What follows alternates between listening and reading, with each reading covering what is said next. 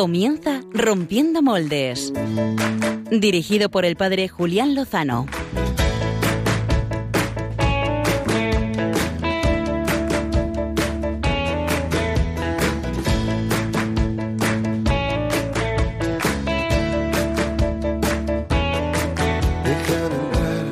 donde estén tus sueños, donde tus anhelos se ponen al sol. Déjame estar sabe una cosa, Padre, siempre que sufro, siento a Jesús cerca de mí. Ahora lo siento más cerca que nunca en mi vida y eso me consuela, como otras tantas veces. En estos momentos solo quiero el amor a su cruz, mis lágrimas y estar a solas con Él. Estas son las palabras de una feligresa que está acompañando la enfermedad de su esposo, bastante joven. Y me impresionaba ver cómo eh, en medio de, del dolor más grande puede estar el amor más grande y una presencia mm, salvadora y sanadora y consoladora del Señor. Eh, debo reconocer, queridos amigos, que pensaba eh, la posibilidad de abordar otra temática, otro, otro contenido en nuestro Rompiendo Moldes, estoy seguro de que pues a lo largo de estos días, de estas semanas en Radio María, mm, inevitablemente estamos hablando de esta situación que nos está golpeando a todos. Tan es así que nuestro propio equipo, eh, a quien ahora saludo, pues eh, tanto el padre Pachi Bronchalo como Álvaro González, pues, eh, pues el virus ha tocado a, a nuestra casa. Buenas noches, amigos. Buenas noches, Julián. Buenas noches, Julián. Eh, Pachi Bronchalo, eh, sabe, sabe la audiencia seguramente, hace dos semanas, en el último programa todavía no lo sabíamos, pero eh, pocos días después, eh, pues confirmabas que después de haber atendido a decenas de personas seguramente infectadas, pues tú también empezabas a experimentar síntomas y llevas pues 10 días, 12 días confinado en cuarentena. Pues sí, Julián, la verdad que al poquito del último programa yo ya pensaba que podría suceder y, nada, tuve síntomas, lo he pasado en casa, eh, pues no ha sido muy grave en mi caso, algunos días de fiebre y malestar. Eh, y bueno, pues, pues llevo ya hoy día número 3 en casa, ya me encuentro bastante bien, bastante bien, gracias a Dios, y bueno, dando gracias. Bueno, pues nos alegramos, Pachi, de, escucharte, de que estés con nosotros y, de que también nos puedas contar cómo has podido ir viviendo eh, pues eh, el tener el tener este virus, aunque con síntomas, por lo que nos cuentas, no graves, mm, sino que los has podido sobrellevar. Luego nos comentas. También Álvaro González pues ha tenido que, afrontar la, presencia, la cercanía en su familia de este virus, ¿verdad, Álvaro? Pues así es, Julián. La verdad es que hace hace siete días, ¿no? De hecho, pues va a ser una hora casi que durante este, digo una hora, va a ser una semana casi durante este programa de que, de que mi abuelo eh, partía a la casa de, del padre, ¿no? Eh, después de, de, una semana padeciendo esta enfermedad en, en, solitario, ¿no? La verdad es que, pues bueno, ha sido, ha sido un golpe y, un testimonio, ¿no? Que también tenemos que, que contar a los oyentes para llevarles la esperanza del Señor. Eh, tenemos eh, a Germán García en el control. Muy buenas noches, Germán. Le, he pillado a Germán eh, que no estaba con el micrófono delante, seguramente. Bueno, luego podremos saludarle a Germán. y tenemos pues que compartir, queremos compartir con todos vosotros pues testimonios como los que acabamos de escuchar inicialmente, pues testimonios de esperanza, eh, durante más de 12 días, el padre John García Escobar eh, ha luchado ha luchado contra el coronavirus y ha vencido. Es un sacerdote de la diócesis de Getafe que quizá alguno haya podido leer eh, alguno de sus testimonios desde precisamente desde ingresado en incluso en cuidados intensivos. Así que mm, en unos minutos vamos a hablar con él. Él recibió el alta el pasado jueves Em, y como les digo, ha llegado a estar pues en una situación delicada de la que ha podido salir, de la que ha salido reforzado y quizá nos pueda reforzar también a cada uno de nosotros. Queremos hablar con él, queremos traer también una sección especial del el Plan B de Clara Fernández, que no nos acompaña presencialmente esta noche, pero sí nos ha dejado su sección precisamente recordando eh, cómo hace unos años algunos sacerdotes comenzaban a, iniciarse en las redes sociales, en los canales de YouTube, que tanto están ayudando eh, en estos momentos. Mandamos desde aquí también un abrazo muy fuerte a nuestro compañero Javier Hidalgo y a toda su familia, también mm, por darle ánimos en estos momentos de, de, lucha. Y bueno, pues a lo mejor el padre Pachi Gonzalo nos puede recordar los modos en los que nuestros eh, amigos, seguidores pueden interactuar con nosotros a través precisamente de las redes sociales. Pues sí, aquí estoy con el Twitter y bueno, ya saben los amigos de, Radio María de Rompiendo Moldes, de todos los más veteranos, que, que, pueden interactuar con nosotros, escribirnos en la cuenta arroba rompmoldes de Twitter. Y desde ahí pues, pues leeremos cuando nos citen los, los distintos mensajes que, que nos vayan poniendo nuestros amigos. Quizá Germán García le podemos saludar ahora. Buenas noches, Germán. Hola, muy buenas noches, Julián y todo el equipo de Rompiendo Moldes. Muchísimas gracias por llevar el control. Se te oye alto y claro. Se nota que estás ahí manejando los controles desde los estudios centrales de Radio María. No sé si puedes eh, recordarnos el correo postal por si algún amigo nos quiere escribir, aunque que sepa que pues por motivos que todos conocemos, no estamos pudiendo acercarnos a los estudios centrales.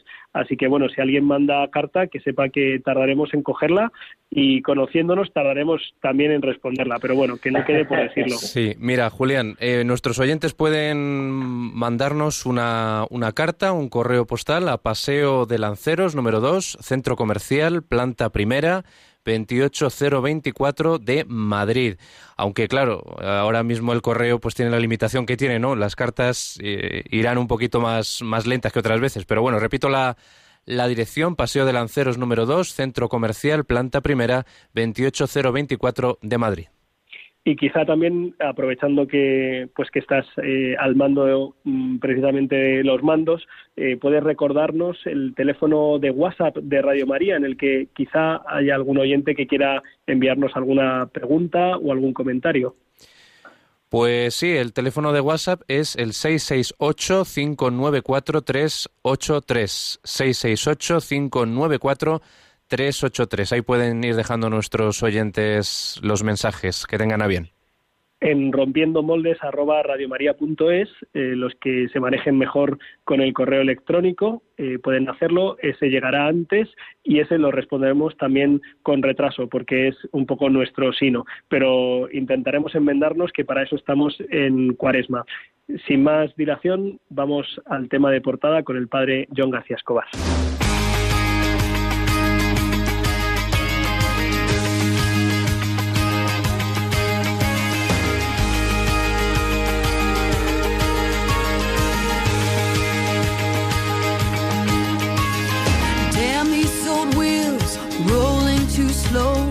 Stare down this wide line with so far to go.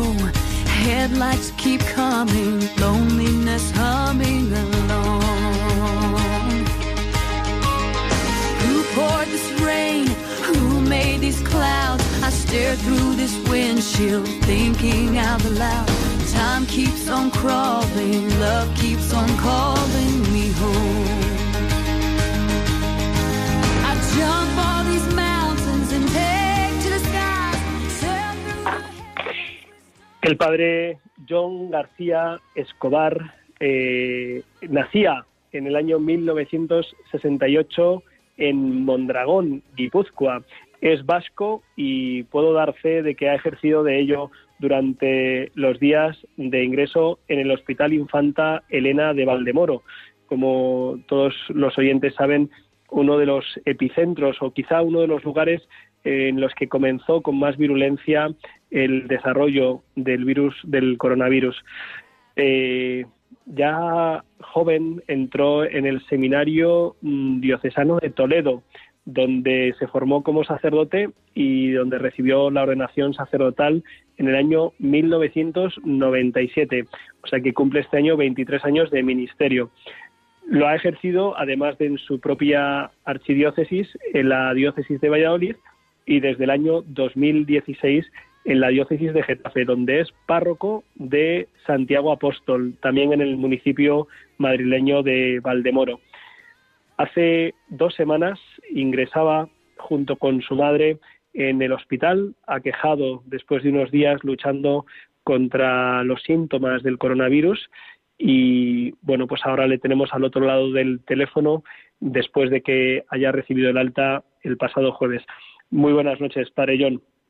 Buenas noches, Julián, y buenas noches a todos, a Pachi, que me alegro de encontrarme con él aquí a través de las ondas de Radio María, a todos los oyentes y los que formáis parte del equipo habitual.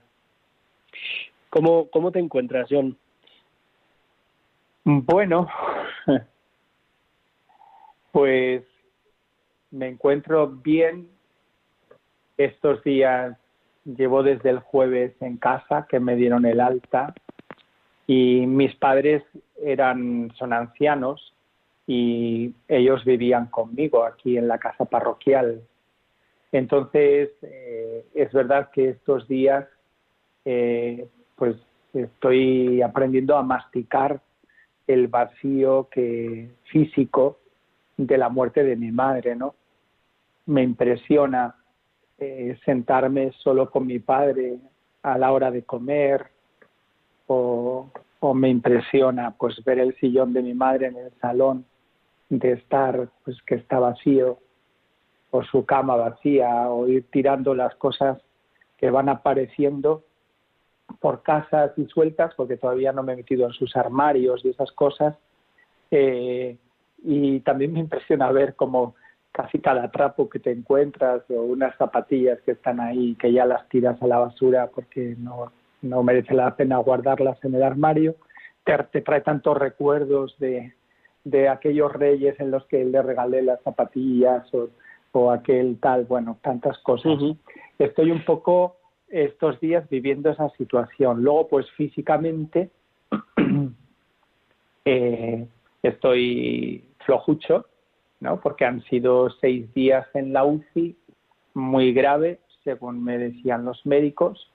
Eh, yo no me veía tan mal, pero bueno, sí que es verdad que había algún momento que cuando me daba la tos y, luego no podía seguir respirando, ¿no? Y venían los médicos y las enfermeras corriendo a mi cama eh, con una cara de susto tremenda, pues ellos me transmitían la gravedad de la situación, ¿no? Y también ahí yo lo pasaba un poco mal. Pero, pero bueno, pues, que físicamente, pues, pues despacito, eh, flojito, como es normal después de la paliza que el cuerpo ha llevado. Y bueno, voy notando pequeños signos de, de que se, parece que, que los pulmones supongo que van estando mejor. Y, y luego, pues a nivel espiritual estoy un poco flotando en todo lo que he vivido, ¿no? Porque el Señor me ha cuidado muchísimo desde el primer momento.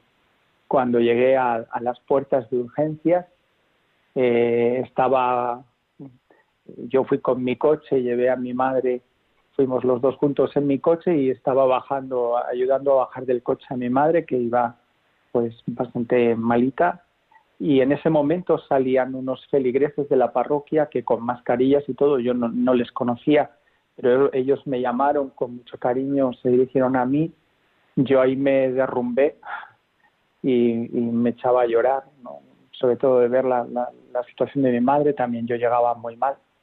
Y, y ellos me infundieron unas palabras de paz, que tenían a su padre hospitalizado, que ha fallecido, y me infundieron unas palabras de paz eh, sobre la situación del hospital. Y ahí entró la paz en, el corazón y no se fue en ningún momento, en ningún momento, y creo que todavía no se ha ido, ¿no? Porque aunque siento un poco el mordisco, como os digo, de, de los, del vacío de mi madre aquí en casa, pero bueno, pues creo que el Señor me sigue cuidando con, con mucha paz y también pues sigo viviendo un poco centrado en, tanto dolor de tantas familias de alrededor y de la parroquia que están viviendo momentos muy difíciles y muy duros también. Eh, has estado eh, más de 10 días ingresado, has compartido habitación has compartido habitación con, con, tu madre los primeros días, has comentado que, que ella eh, pues eh, falleció después de haber recibido eh, pues los, los sacramentos. ¿Cómo, ¿Cómo fue el momento de, de despedirte de tu madre, John? Pues mira, el momento de despedirme de mi madre es uno de los momentos que tengo clavados en el alma, porque el lunes me parece que era día 16, no estoy seguro ahora. Eh, ahora lo veo, eh, sí, el lunes 16 eh, yo estaba muy mal y, bueno, la, la, doctora de la planta que nos atendía en la planta, pues ya el domingo me había dicho que, que yo tenía que ir a la UCI, ¿no? pero el lunes por la mañana, cuando vino y me dio, eh, me auscultó y, había visto mi, radiografía pulmonar, me dijo, John, tienes que, te tengo que llevar a la UCI. Claro, a ella también, gracias a Dios, una persona llena de humanidad, se le caía el alma, se le caía el corazón, ¿no? Porque sabía que mi madre no iba a salir adelante.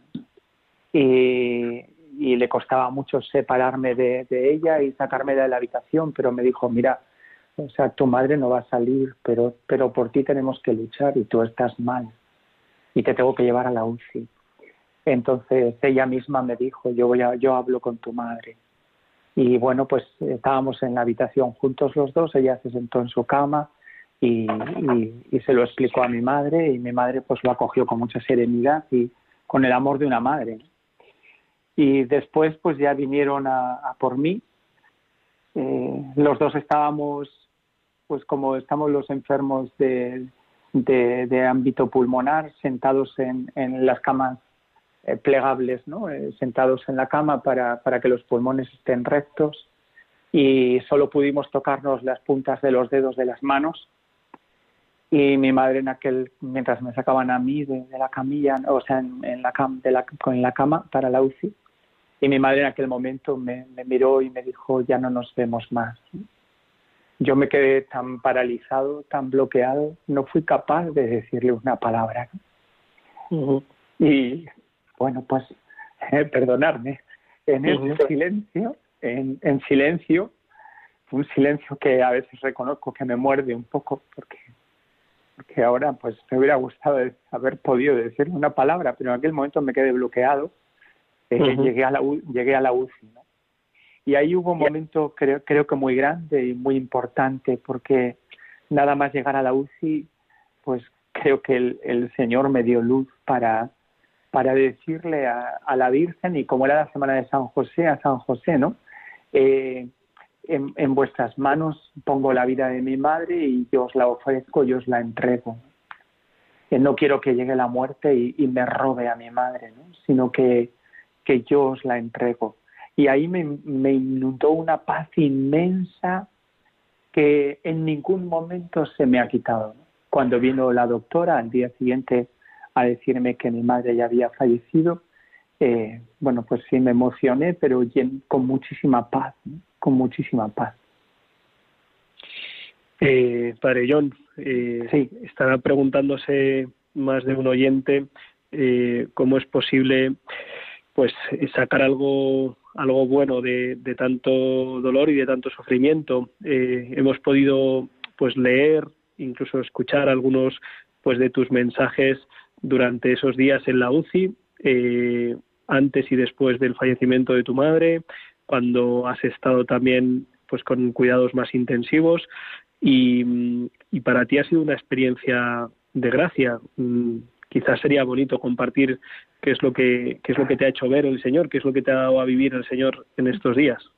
Pues mira, yo creo que a través de aquel saludo sencillo de la gente de mi parroquia que salía en aquel momento afligidos y, dolidos porque su padre estaba hospitalizado muy grave también, pero salían, salían con mucha paz de, haber visto el orden y el funcionamiento excelente que había en los equipos sanitarios totalmente desbordados y trabajando con medios muy escasos, pero con un orden y una profesionalidad inmensa en el Hospital de Valdemoro, eh, a través de estos feligreses, eh, la paz entró en mi corazón y la confianza, ¿no?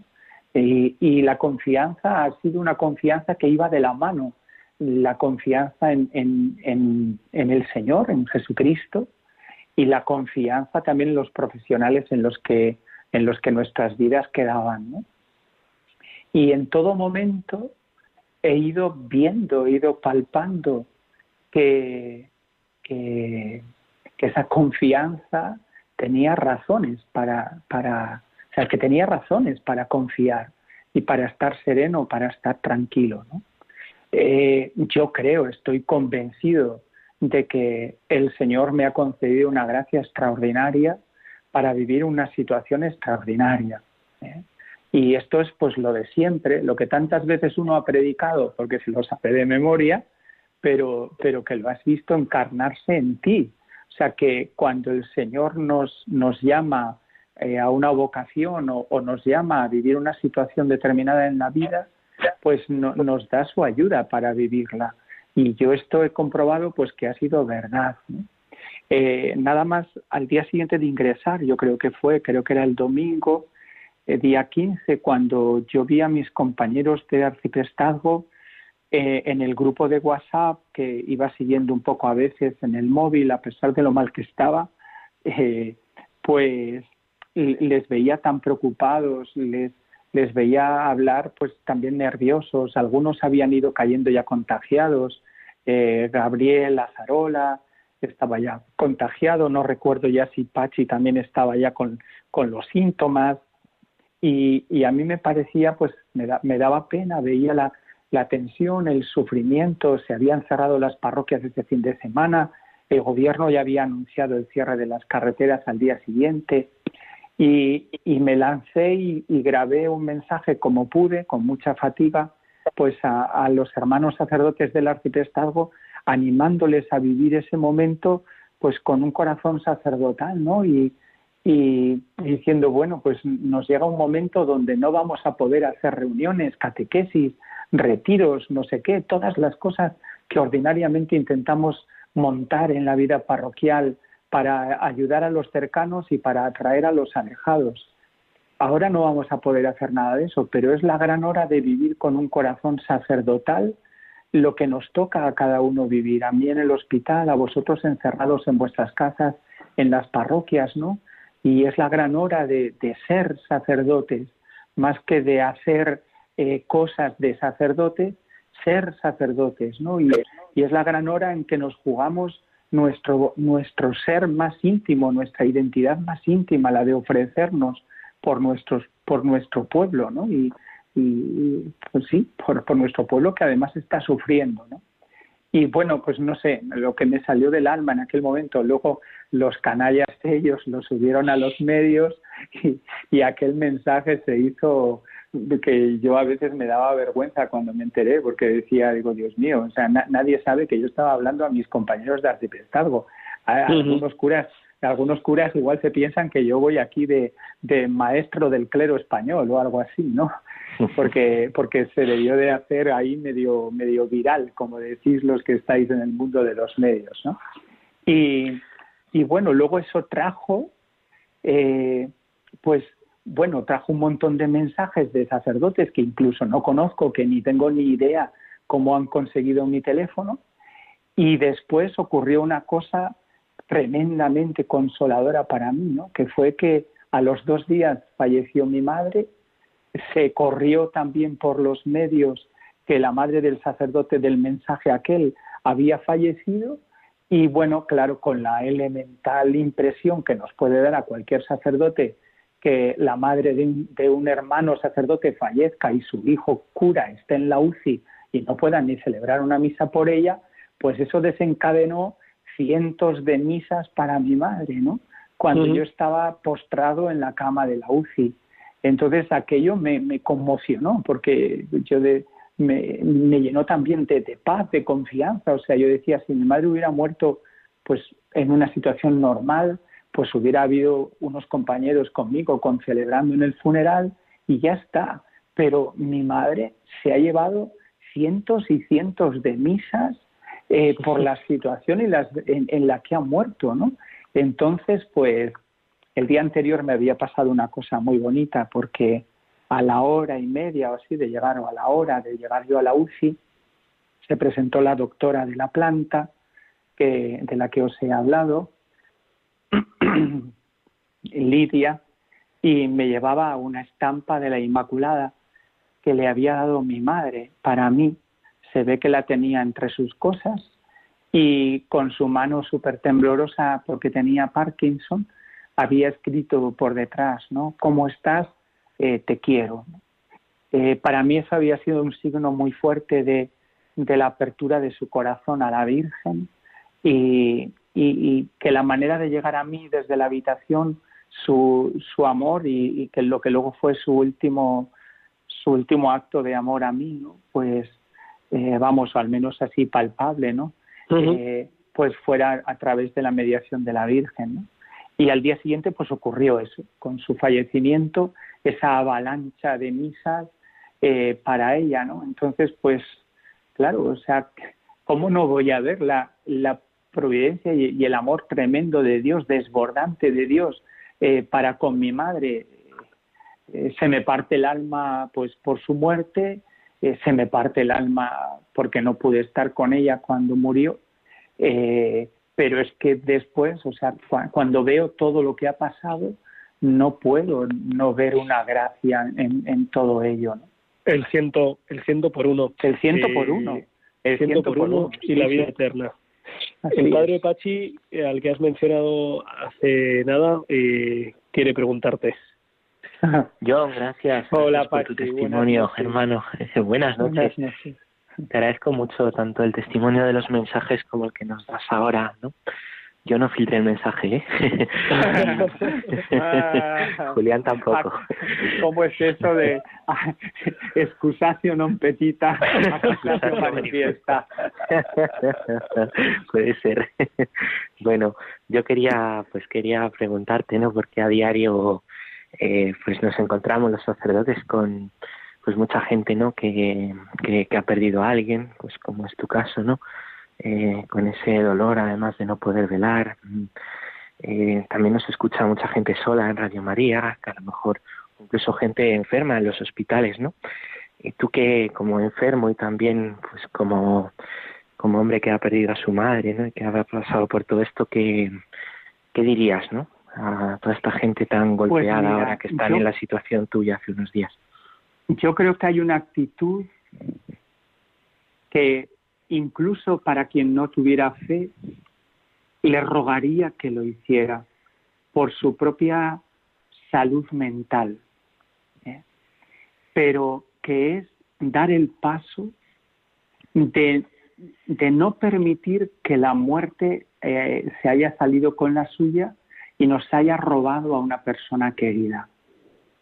Y entonces coger a esa persona y entregársela al Señor. O sea, eh, corazón de Jesús, yo te doy, yo te ofrezco la vida de mi madre, de mi padre, de mi hermano, de, de mi marido, yo te la doy, yo te la doy. Yo he experimentado eh, la paz inmensa que esto me ha dado.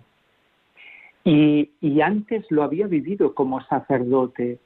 Puedo quizá pues no, no desvelo identidades, si digo que este verano en mis vacaciones dando ejercicios espirituales eh, me encontré dos religiosas que estaban bloqueadas en su corazón y incluso pues en su vida espiritual y dos religiosas de mucha altura espiritual y, de una vida de entrega impresionante, ¿no? Pero que cuando murieron eh, sus madres, también en las dos, sus madres, eh, habían quedado como con un dolor y, un muro, y un muro. Y, y, a mí me salió del corazón el, pedirle, ¿no? el rogarles, porque claro, eh, cuando uno no ha pasado por esto, meterse a hablar de esto es muy difícil, porque pues porque la otra persona que lo está sufriendo puede decir, puede pensar, no, puede sentir la tentación de decir, claro, qué fácil se habla desde fuera, ¿no? Cuando tú no has sufrido, ¿no? Eh, ahora ya no es mi caso, ahora yo ya estoy metido en ese ajo, ¿no? De hecho, he procurado estos días, incluso desde la UCI, llamar a algunas personas o grabar algunos mensajes a algunas personas a los que creía que mi debilidad les podía servir de ayuda para superar algunas situaciones que estaban viviendo, ¿no? Pero bueno, quería, quería decir, ¿no? Que, que comprobé, ¿no? Y yo les pedí, por favor, vete al sagrario, ponte delante del Señor cuando puedas durante estos días de ejercicios, pero no dejes pasar los ejercicios espirituales sin hacerlo. Y dile al Señor, Señor, yo te entrego la vida de mi madre, yo te la doy. Porque mira, estás un poco, o sea, creo, creo que eh, eh, coger a nuestros difuntos y aferrarnos a ellos eh, como enfadados y diciendo mío, mío, mío, como un niño que se aferra a un juguete que se lo quieren quitar y nos rompe, porque la realidad de la vida es que la muerte nos ha arrebatado a esa persona de algún modo del modo físico de vivir con ella, desde luego nos la ha arrebatado. Entonces, quedarnos bloqueados eh, eh, diciendo mío, mío, mío y, enfadados y heridos y rotos, eh, no tiene ningún sentido, solo nos destroza. Y, sin embargo, dar el paso de coger la persona que, que se me ha muerto o que veo que se me está muriendo, que se me está yendo, y ofrecérsela al Señor y decirle, Señor, yo te la entrego. Eso no significa que le estemos pidiendo al Señor eh, que quiero que se muera mi madre, ¿no? Eh, o llévatela que me da igual. No, no, no, no estamos diciendo eso, pero lo que estamos diciendo es que si llega la muerte, a mí ya no me va a robar nada la muerte, porque yo ya lo he entregado. Y creo que eso nos puede hacer mucho bien en el momento en que estamos viviendo y con todo el dolor que vamos a tener que pasar todavía en este tiempo que viene no, sé si, no sé si soy capaz de explicarlo, pero, pero eso que sí, has explicado muy ¿eh? bien, muy bien. Sí, sí. A mí cuando, pues hace unos días, ¿no? Me, me, lo comentabas, no solo en relación de los que, de los difuntos, sino en relación de, de los seres queridos que ahora eh, puedan estar, eh, pues infectados o que, pues quién sabe, ¿no? Si en un futuro podrán estarlo, porque estamos comprobando que, esta epidemia nos, nos ha superado completamente. Eh, queremos ir paso a paso intentándonos hacer una idea de que quizá tal vez podamos ir doblegándola y encontrar en algún momento pues una vacuna, pero no sabemos, ¿no? Lo que sí sabemos es que podemos ponerles confiadamente en manos de Dios, de cuyas manos pues hemos salido cada uno de nosotros y así dejarlos en, las mejores manos. Para terminar la entrevista, eh, Varellón, eh, me gustaría pedirte pues que compartieras, igual que esta recomendación que acabas de dar, de las cosas que has aprendido en estos días para tu vida espiritual, para tu vida cristiana, para tu vida de unión con Dios, como pues como creyente, como sacerdote, mm, las dos, tres, cuatro cosas que digas, mira, esto, esto voy a intentar, esto lo he visto y esto voy a intentar eh, vivirlo a partir de ahora. Pues mira, eh, Julián, yo he visto durante todo este tiempo en la UCI y en el hospital, eh, he visto tan palpable que el Señor me ayudaba con una gracia extraordinaria a vivir ese momento extraordinario de mi vida, que sentía un poco de temor la vuelta a la vida cotidiana. Incluso en algún momento, en algún mensaje creo que lo compartí y, sobre todo con nuestro obispo, con don Ginés, que ha estado todo el tiempo como un hermano encima de mí y, cuidando de mi padre, que el pobre había dado positivo y estaba confinado con 87 años en la casa parroquial, aislado, él solo, con la gente de la parroquia que le ha estado cuidando y asistiendo materialmente con, los, con alimentos y con cosas, pero pero el pobre estaba así y don Ginés le llamaba todos los días como si fuera su, su hijo, ¿no? Y, se lo decía que lo que me daba pena era volver a la vida cotidiana y, haber vivido un momento eh, muy duro, muy difícil, con una altura muy grande y después en la vida cotidiana volver a tener un corazón pues que no siempre es capaz o sabe ser bueno, ¿no? Y en las cosas pequeñas, ¿no? Eso me daba un poco como y le pedía al Señor, o sea, Señor, ayúdame, no, no puedo estar viviendo eh, esto eh, con la altura que me estás dando vivirlo y después que esto se pase, volver a la vida cotidiana y tener un corazón em, pues malo muchas veces, ¿no? Un corazón herido, un corazón envidioso, un corazón pues pues un corazón pobre, ¿no? Y le pedía mucho al Señor, ¿no? Y ahí ahí me, me, me vino un consuelo grande y una confianza grande como como que el Señor me decía, mira, en este avión ya te has subido. Y si te caes, te caerás dentro del avión, dentro de, dentro de este vuelo en el que vas.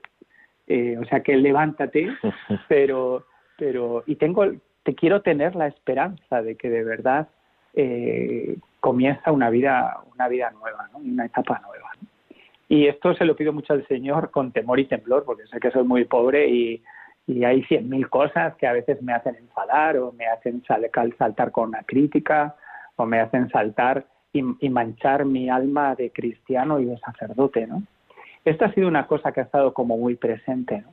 Y luego también el, agradecimiento. Yo ha habido noches en la UCI o días en la UCI que cuando veía los equipos sanitarios, y esto no quiero que acabe la entrevista sin decirlo, cuando les veía trabajar, se me caían las lágrimas de emoción, de emoción. Esta gente está dando la vida, están viendo a sus compañeros caer contagiados, están teniendo turnos de trabajo de 12 horas, llegan a sus casas, como me han confesado algunos médicos, y no pueden conciliar el, sueño por las noches en casa y descansar porque se desvelan con las situaciones de pacientes y con las situaciones de tanto dolor que estamos viviendo este tiempo.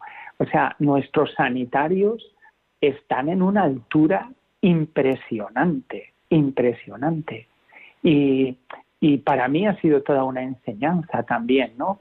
De confianza, porque yo fui demasiado tarde al hospital de Valdemoro porque tenía terror de ir al hospital de Valdemoro y decía, vamos, o sea, es que si no tenemos el bicho, allí lo vamos a pillar como vayamos. Si lo que estamos teniendo mi madre y yo es una gripe, allí vamos a, vamos a coger el bicho, ¿no? Como digo yo. Entonces también ha sido una confianza grande, ¿no? Y, y una llamada muy grande, muy grande a ser sacerdote, ¿no? Y, a tener, a tener cuidado en este aspecto, ¿no?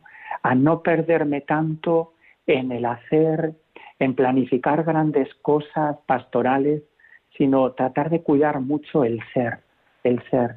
Eh, tenemos una riqueza inmensa en el crisma que nos ha empapado, que nos ha configurado desde lo más hondo con Jesucristo y, y la ofrenda de nuestra vida por nuestro pueblo como sacerdotes eh, eh, aunque estemos paralizados como ahora vamos a tener que estar, pero a veces en la vida cotidiana también hay situaciones donde las cosas no nos salen como queremos eh, o donde nos o, donde las situaciones a veces humanas nos paralizan, pero pero ahí tenemos que saber entrar en lo profundo de nuestra identidad de sacerdotes y ofrecer la vida por nuestro pueblo.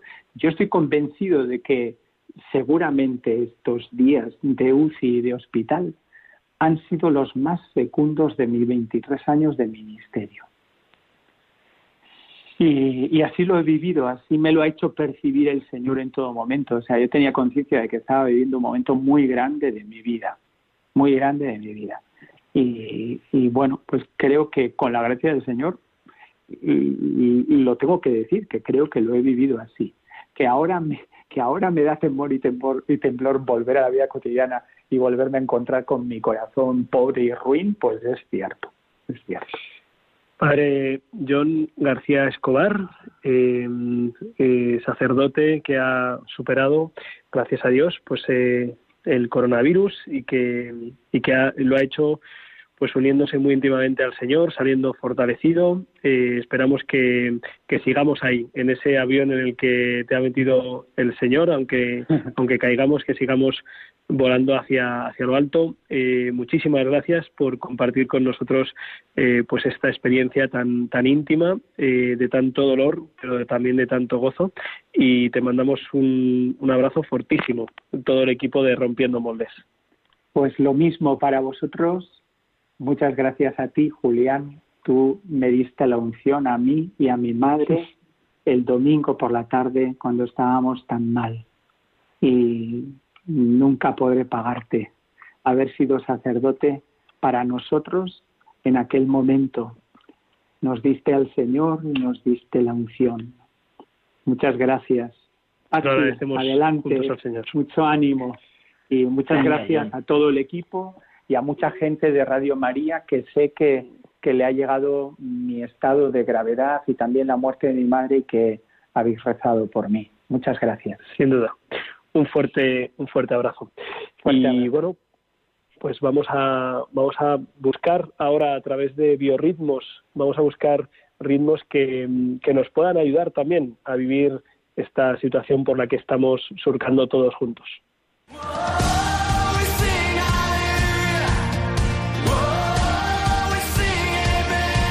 Biorritmos con Álvaro González.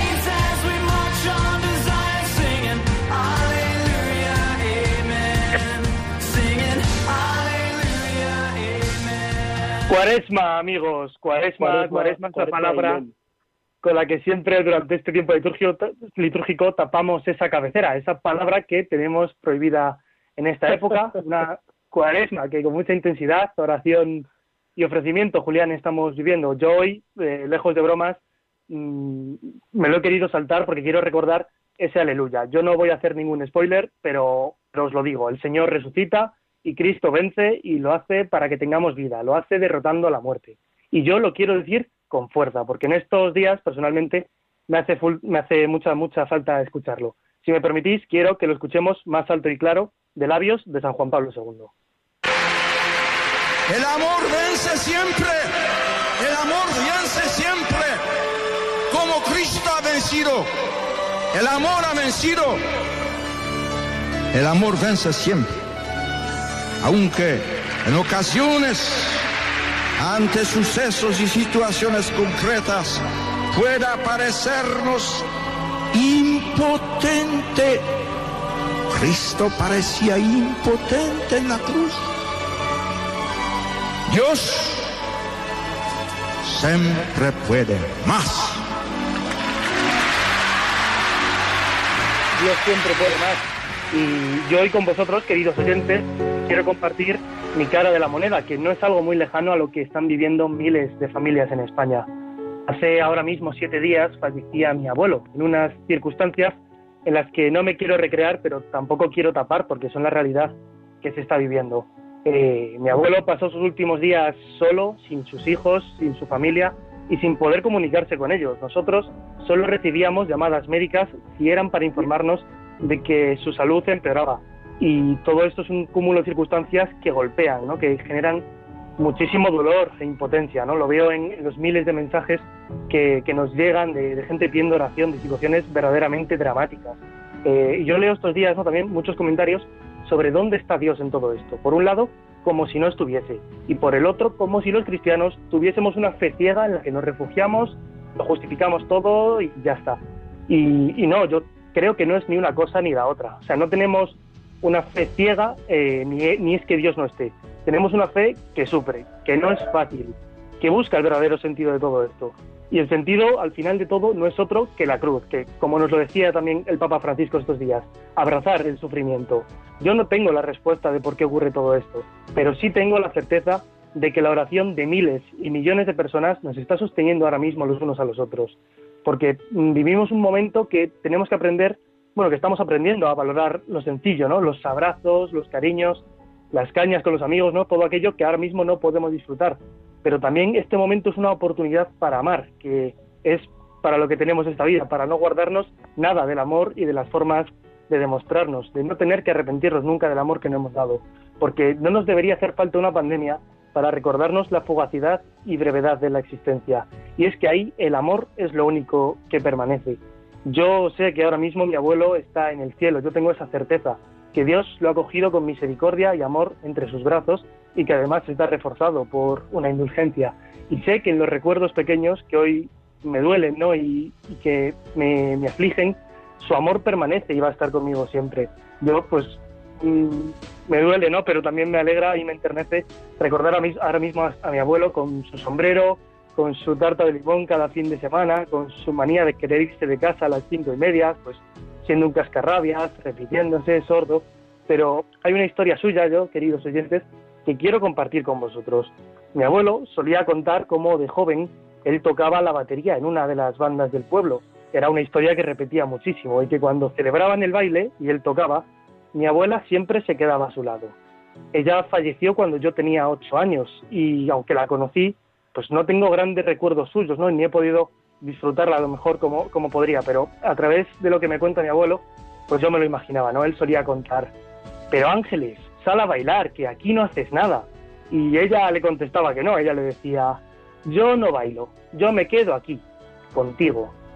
Y quedarse uno al lado del otro y permanecer, aunque sea en silencio, pero amando, es la enseñanza con la que quiero quedarme, como lección de vida, como María al pie de la cruz, como Jesús, que sé que ha estado junto a mi abuelo amando, junto a su cama, cuando nosotros no hemos podido, porque Dios puede más. Y de esto un poco va la, canción que quiero regalaros hoy, porque hoy no traemos tres, hoy solo es una, queridos amigos. Nos la trae un famoso grupo vasco, que es La Oreja de Van Gogh, y cuenta la historia de una de esas personas que se han marchado sin despedirse y que desde el cielo vuelve para hacerlo en el lenguaje de los sueños. Va por todas aquellas personas que se nos están marchando sin poder despedirnos. Un último beso, una última mirada y la esperanza de la paz. Esto es Historia de un sueño. Perdona que llamar, esta la hora y menos el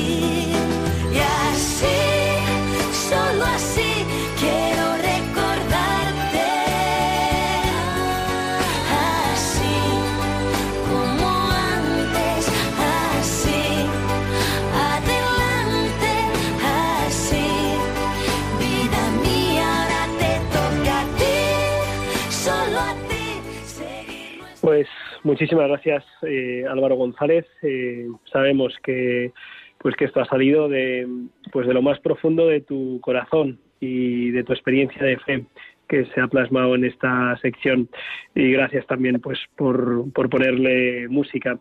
Yo te puedo te puedo decir que, pues que he visto a muchas personas eh, pues en estos días terminando su peregrinación en esta tierra y he visto pues eh, cómo Dios ha estado ahí, ¿no? Cómo Dios ha estado ahí y no me quiero ni imaginar pues cómo es pues la realización de esa obra en plenitud cuando lleguen a su presencia. Eh, vamos a dar una última, eh, pues un último eh, remate al programa. Lo vamos a hacer con Pachi Bronchalo, que estos días de confinamiento pues está compartiendo mucho, así que le vamos a pedir que comparta con nosotros también uno de esos caramelitos.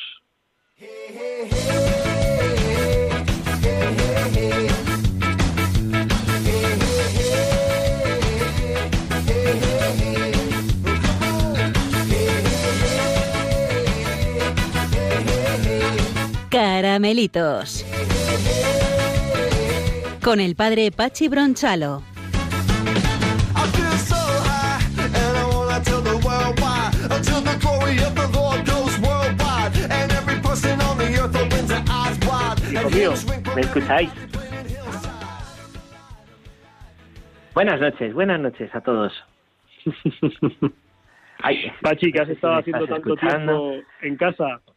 ¿Qué tal, Julián? Bueno, pues, pues hoy es mi día número 13 y, y pues como, como os decía al principio, ¿no? Al poquito, pues igual que el padre Gaby o el padre John, eh, solo que, bueno, yo y el padre Gaby de una manera más leve, lo hemos pasado en casa, pues hemos estado con, con el virus. Y es que aquí a Valdemoro, donde es- estamos nosotros, donde tú ahora eres capellán de hospital, Julián, que estás haciendo muchísimo bien, ¿eh?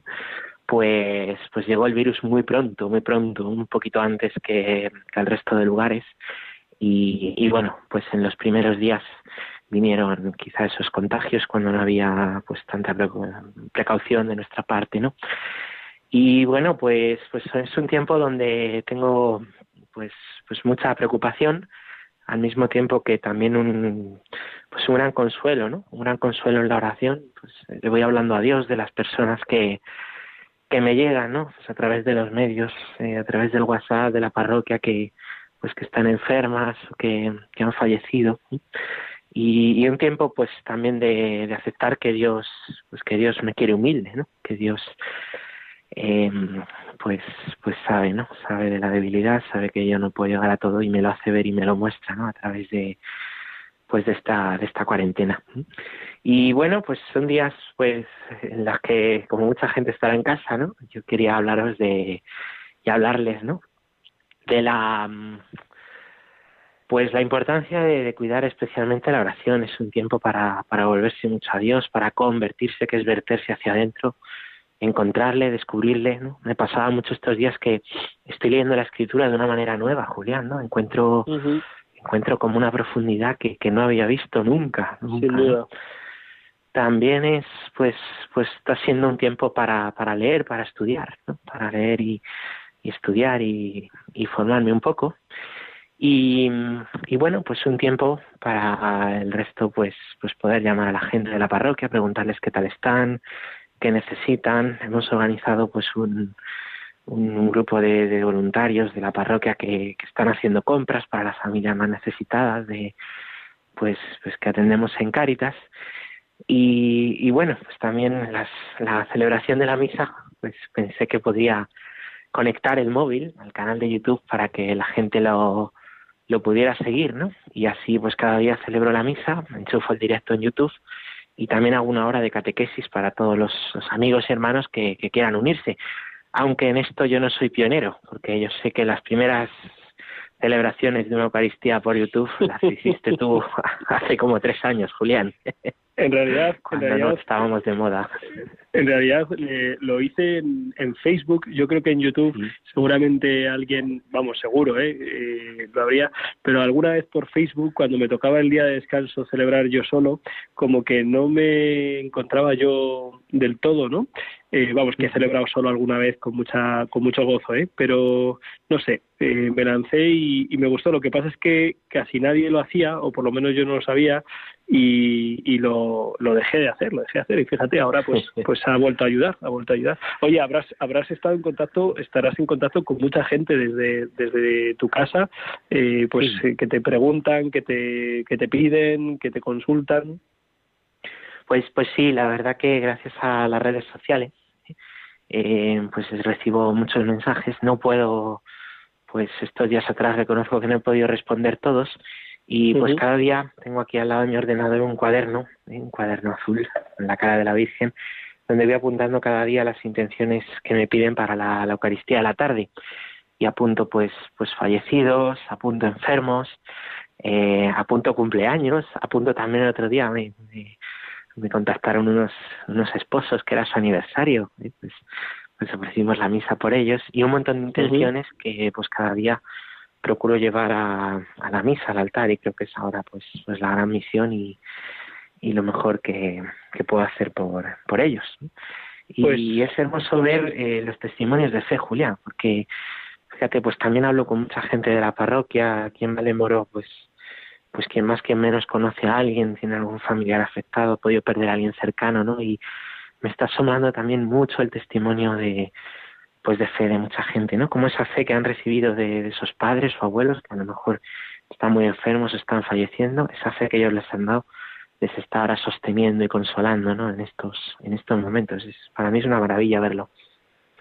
Pues, pues Pachi, eh, sigamos, sigamos, eh, porque no sabemos muy bien eh, hacia dónde nos conduce esta situación. Yo creo que hacia algo nuevo y, desconocido para nosotros. Solo sabemos, como decía Santa Teresa Benedicta de la Cruz, que, que nos guía, que nos guía el Señor.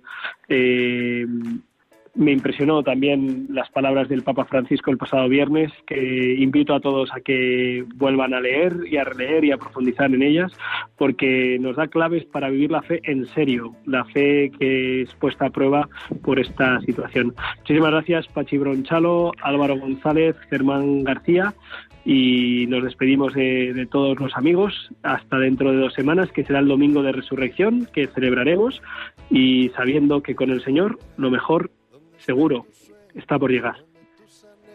Amén. Déjame estar donde tantas veces piensas que no puedes, tal vez pueda yo. Han escuchado en Radio María Rompiendo Moldes, un programa dirigido por el padre Julián Lozano. vivir allí donde brota todo, donde nace todo, justo en la raíz, corazón empezó a latir, donde el corazón me espera y siempre, donde el corazón busca tu raíz, donde el corazón te mueva y lleve, donde el corazón, donde el corazón. En tus desengaños para repararlos y ser tu motor. Déjame estar donde no hay remedio donde estén tus miedos, encontrar valor. De tu confianza brota esperanza si te dejas ir.